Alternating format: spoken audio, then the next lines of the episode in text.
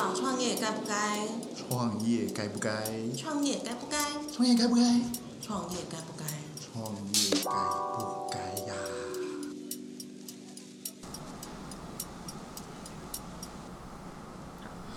嗨，大家好，我是伊娃。因为害怕三十岁前再不创业之后，可能就没有那个胆子，所以就直接无脑创业的创业新鲜人。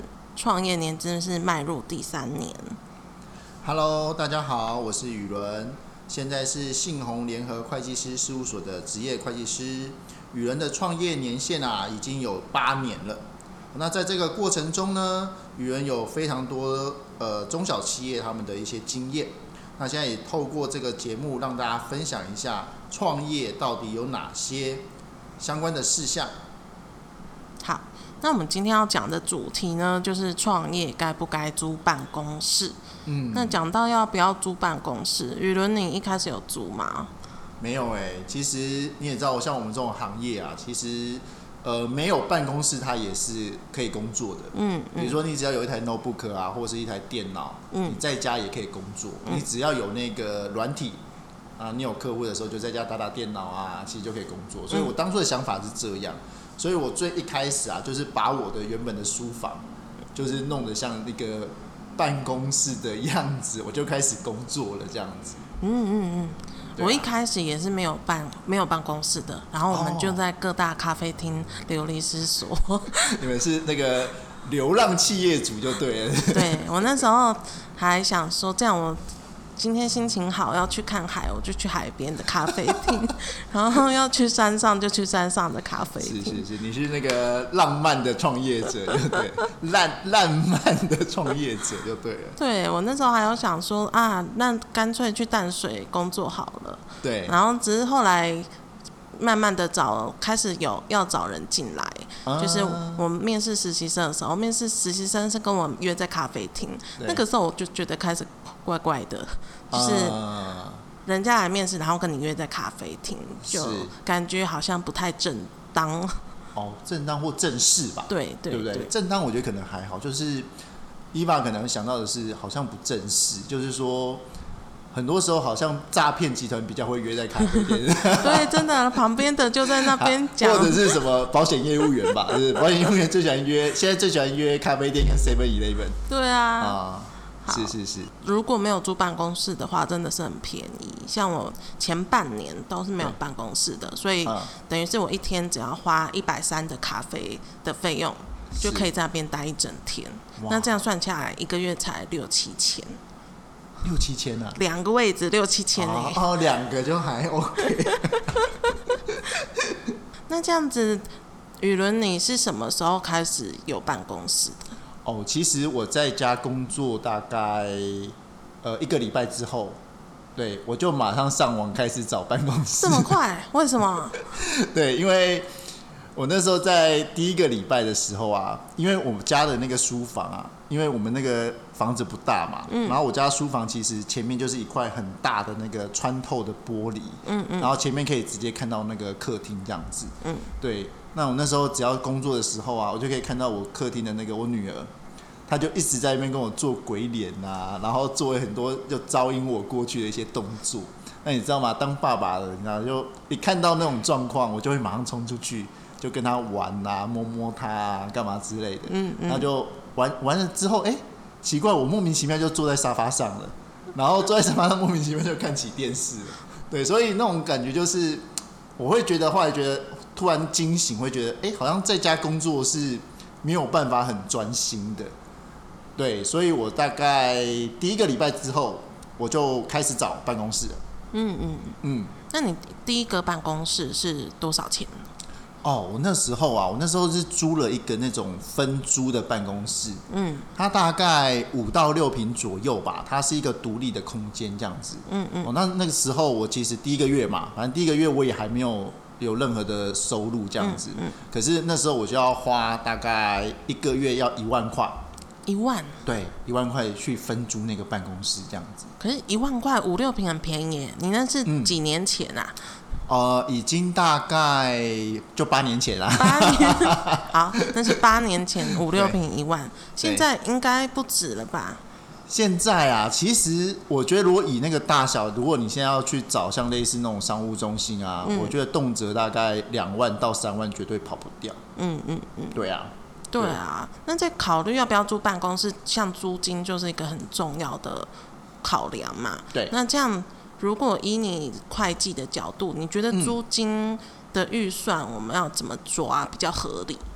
其实我这边觉得没有一个什么比较合理的租金预算呢、尤其是应该是说，呃，状况如果是你在创业初期啦，嗯，对我觉得创业初期你要办公室的那个目的，你要先想清楚。嗯，我觉得那个反而是比较重要的。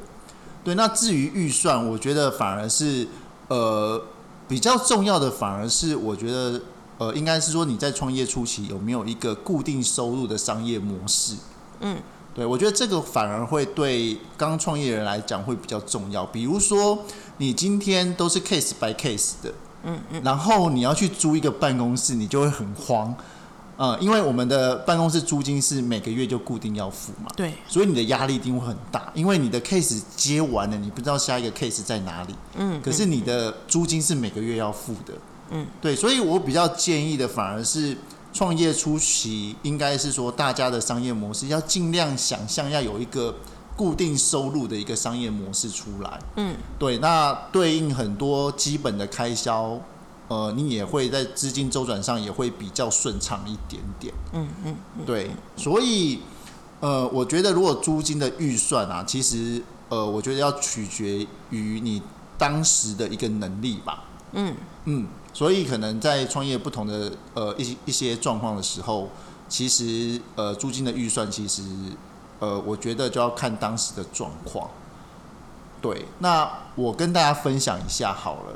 对啊，我们刚才有讲到雨人是呃第一年就去租了一个呃一万一万块的一个办公室嘛，嗯那那时候我没有收入嘛，嗯，那第二年呢，其实雨人又做了一个更大胆的一个做法，我马我那时候在第一年之后呢，我的每个月当然我有固定收入，可是我固定收入大概大约就四到五万吧，嗯，对，大概就是那个金额。可是第二年开始，我去租了一个大概将近五十平的一个地方，哇，对，那让伊爸猜我那时候花了多少租金？五十平哦，对，五万吧？啊，差不多，对，就是它租金是四点五万啦，不过加上管理费大概就将近是五万块，嗯，对。哎、那伊爸没有好奇想问我别的问题吗？比如说我怎么撑过来之类的。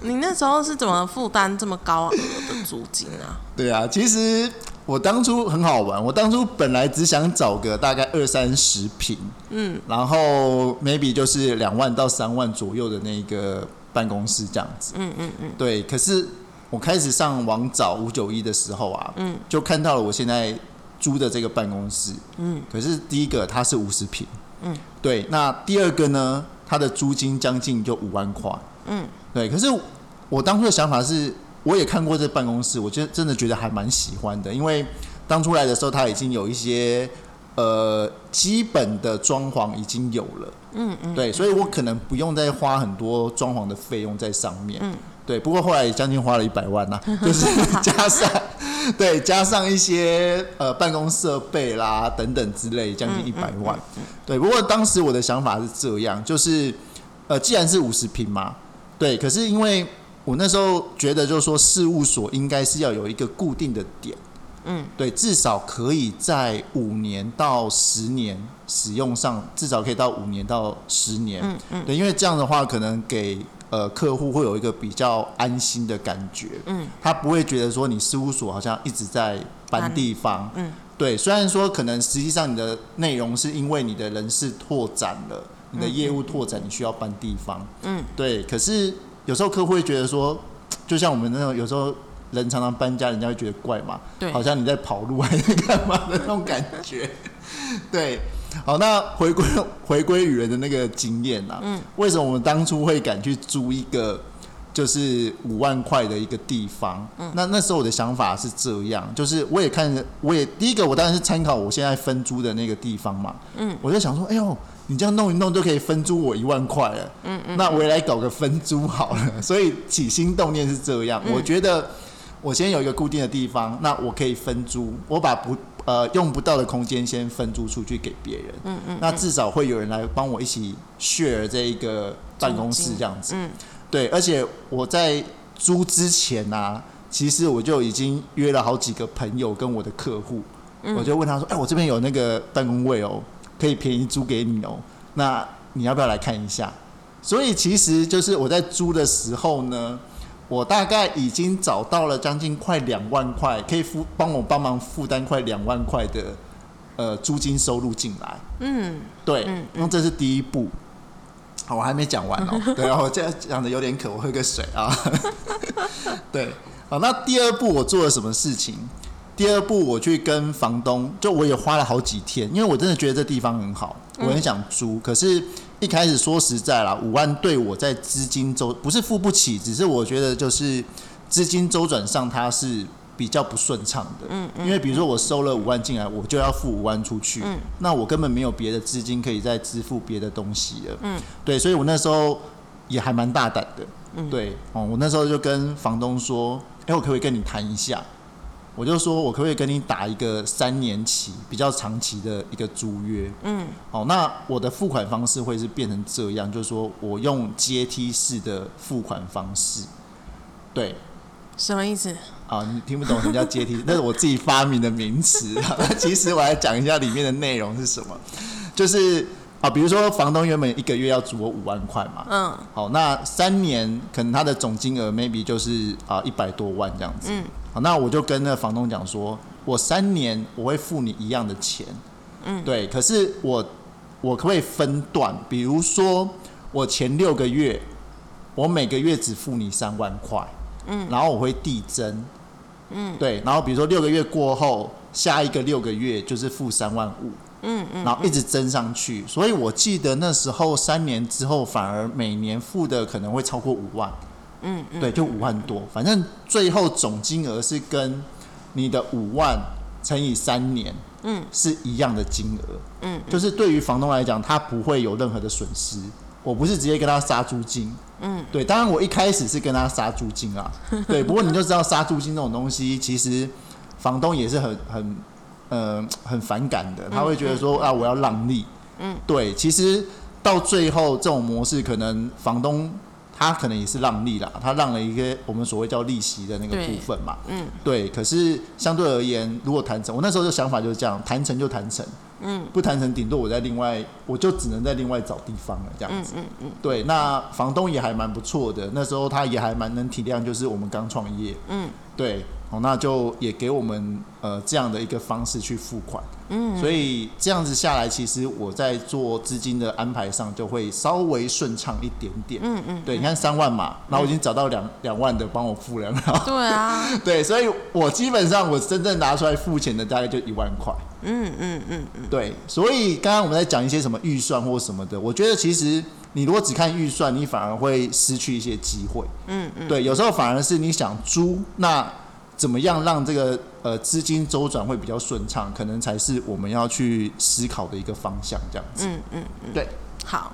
那这样子，我也来分享一下为什么我会想要租办公室。好了，嗯，就是呃，除了刚刚讲的可能看起来比较不正式之外啊，对其实你整天在咖啡店是有点不方便。啊首先，你去个厕所还要那边担心你的笔东西电不见，对要不要收，然后可能中午吃饭你就只能在那间咖啡厅吃饭，啊。可咖啡厅的饭真的都很难吃，而且选择超少。的，对，又很贵。因为你如果中午出去吃，回来可能是。要再买一杯饮料，或者是你回来可能就没位置了，你又要去找别的地方，啊，所以会有各种各式各样的麻烦。然后我那个时候跟我的员工呢，就是我就跟我员工说，好，没关系，你出去吃饭，我在这边顾行李，我要等他去吃完饭回来，可能两三点我才能再出去吃饭。对，哇，那就是你要忍受那个饥饿就对了，对，所以 就是整个非常非常麻烦，嗯。然后再加上等于后来客户也是越来越多啊，然后他们约来办约来咖啡厅的时候，就会问说：“那你什么时候要租办公室？”嗯，然后就是因为有点被客户半督促的状态下就开始租了。嗯，对，那其实我在还没有租咖呃还没有租办公室的时候，对一开始就是直接用那个戒指登记。哦，对啊，基本上就是找个商务中心或是一个地址登记嘛，嗯，是这样的状况吗？。对对对对。哦对哦，那戒指登记的话，我那时候的租金还蛮便宜的，就是嗯一、一个月一千，现在几乎要两千多。一个月一千，嗯真的啊，嗯，那真的蛮便宜的欸。对啊，对啊然后他还有付，可是他的那个秘书或寄帮你寄信就要另外加钱。哦，就是有一好没两好，对不对？两三千的可能就是全包了，就对了。对，哦，OK，不过这样也还不错啊。就是其实这就是有时候常常我们有时候看到就是价钱的一种手法吧。嗯，就你看到会异常便宜的，它一定是有一些东西你要额外付费。嗯，不过也合理啊，就是变成后来是使用者付费的那个概念嘛。对啊，对啊，对啊。哦，OK，那这样戒指登记的话，或者是我们在租办公室，可能就会有朋友来问可不可以合租。那这种通常在呃税务上会有什么问题吗？税务上啊，其实戒指登记，说实在，这个也是呃其来有志，已经也很多年，大家也都是这样子去去使用嘛。嗯因为说真的，又不是真的在每个人家里都那么有钱，有一个地址可以让你们登记，而且、嗯好啦，就算家里有房子，好，那他可能也是自用住宅，嗯，所以在登记上可能又有一些相关法规，它是不能登记的。对，哦，尤其是像我讲一下，像台北市现在的状况，嗯。台北市那个我们科批上来之后啊，嗯，对于这种地址登记又更严格，这样子，哦，就完全很严格。那在之前那个钱柜发生事情嘛，嗯，对，发生事情之后呢，这种相关规定又更严格。嗯，哦，那严格的是什么东西？就是说啊，我随便举个例子，像如果像要戒指登记在商务中心的，嗯，哦，通常通常国税局的态度会这样，就是如果你今天是开国际贸易业，嗯，哦，或者是像制造业，嗯，他们就绝对不会让你登记在商务中心。为什么？嗯，因为有地方放库存嘛。哎、第一个是库存的问题，嗯那或者说你看你今天就制造业啊，嗯，那你在商务中心，请问你怎么制造？那个就是逻辑上的问题。对，那制造业可能他会就比较建议你去登记像工业区啦，嗯或等等之类，他还会觉得说，你你至少比较符合你的营业项目嘛。嗯，对，那国际贸易业是这样，因为国际贸易常常伴随的是什么？就是他们会退税，嗯，他们会申报所谓叫做零税率退税，嗯，哦，那其实国税局的观点是，他们很不喜欢这种退税的的客户，为什么？因为造成他的负担。呃，不是不是，因为他把钱拿出来啊。对啊，既然国税局收了钱了之后，你又让他拿钱出来，他当然心里会比较痛啊。嗯，对，那因为商务中心又这样，就是说，商务中心，如果你今天你看哦，这个地址登记了二十家，登记了三十家，好、那你这个全部的业务都会放在同一个承办人员身上。嗯那承办当然不喜欢啊，他就他不喜欢自己的管区里面太多的商务中心啊，因为商务中心越多，代表他要承接的案子就越多，嗯嗯嗯他就越难管理。嗯对，所以其实呃，在商务中心就是这样，就是你可能是有一个地址登记没错，对，可是，在很多在使用上，可能就也不是真的那么便利啦。嗯，就像你像名片好了，嗯名片你到底要印什么地址？嗯 对，那当然我们都会跟客户说，你的名片就印你实际上就是联络到联呃联络得到的那个地址嘛。嗯嗯。那登记归登记，登记反正就是只是让呃公家机关可以寄信寄到这边就好了。嗯嗯嗯。对，那当然就会有这样的一些不方便。嗯对，所以这个当然戒指登记是你在初期最节省成本的方式啦。嗯如果你今天要设立一家公司，你必须要有一个地址的时候，当然戒指登记会是一个呃最经济实惠的一个方式，这样子。嗯嗯对，好，那刚刚讲到的是戒指登记啊？那嗯如果像你有分租办公室给别人，这会需要注意哪些事情？哦，分租啊，其实说真的、哦，我们我们也是真的自己在经营这种呃分租的时候，才会发现，就是分租其实真的也不容易。嗯对，哦，我我像我举我自己的例子来看好了，我当初分租的是那种一个一个就是 partition 的那种位置嘛，就一人一个小小小办公位这样子。嗯对，那我后来发现啊，就是呃，会租这种办公位的人，大家又是刚创业，嗯，对，伊爸也很清楚嘛，刚创业不是成功就是倒嘛，对，啊，但没有没有第三种 没有第三种结果了，这样子，大概就这两个结果。那说实在啦，不管是哪个结果，他不管是成功也好，或者是他倒了也好，嗯，他唯一的选择都是什么？搬走，搬走，对，就是搬走嘛。所以后来你会发现，就是经营这种，就是你的你经营在分租办公位这种的状况之下，你的嗯流动率非常高。嗯嗯，对，等于就是说，你大概三不五十，你就要开始剖五九一。这时候换我是换我来剖五九一啊，就是哎、有没有人要来分租办公位的啦？对，嗯那反而就是你要一直花一些广告的成本在招租。嗯嗯嗯，对，那招租说实在就是又有一定的风险。今天你来的是 OK 好客人就算了，哦，那今天如果来了一个客人，就是在那边很唧唧歪歪的啊，然后一天到晚找麻烦呐、或干嘛之类的，哦，或者说他今天自己在办公的时候，他放放音乐放的很大声，影响到别人啊，好，那都是很麻烦的事情。好，那我们还遇过什么？我们还遇过代收包裹。嗯，对，代收包裹，依法觉得你这样，如果你没有经营，你觉得就只是帮忙收嘛，对啊，有什么关系，对不对？嗯。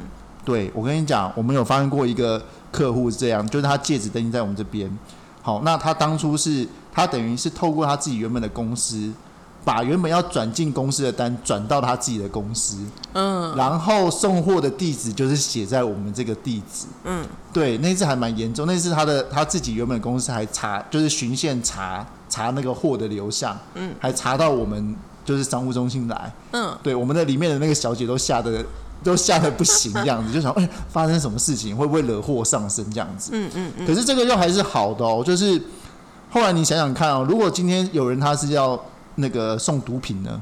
嗯，那就很危险啊！就是因为说实在，他包裹寄来什么东西，我们只是代收的时候，我们更不可能帮客户打开来看嘛。对，对，所以这个就是也是经营这种，比如说像商务中心啊，或分租办公，其实有一个很大的风险在那。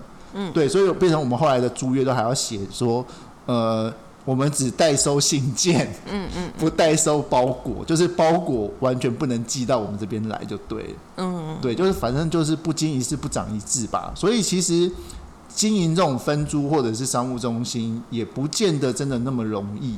嗯对，业界我也听到很多，就是呃花了好大的钱啊，把商务中心弄得很漂亮，两三百万、三四百万的，对啊，就有可能经营不到一年两年就倒了，也蛮多的，都比比皆是这样子。嗯嗯嗯，对，那我反而觉得后来反而是这种戒指登记的生意，可能哎、反而是相对稳定的。嗯嗯对，就是他再怎么搬地方，他的地址都会一直登记在这边，所以相对它的流动性可能也不会这么高。哦，对，这就是一个小小的 mega 这样子。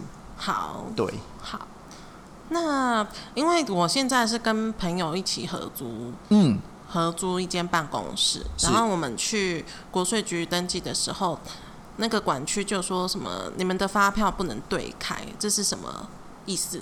哦，发票不能对开的意思就是说，你的发票不能就是你 A 开给 B，B 又开给 A，但是单向的是可以，单向可以，单那。为什么会有这个限制啊？因为他很怕，就是其实，在商务中心，国税局也最怕一件什么事情，就叫虚设行号。嗯嗯嗯，对，有有很多公司，它比如说，因为它只要承担每个月，比如说两千到三千的一个地址登记的成本就可以嘛。嗯嗯嗯，那像以前这种比较多啦，以前就是很多像呃记账业者也好，甚至也有会计师事务所会这样嘛。嗯他们会帮客户干嘛？去买发票。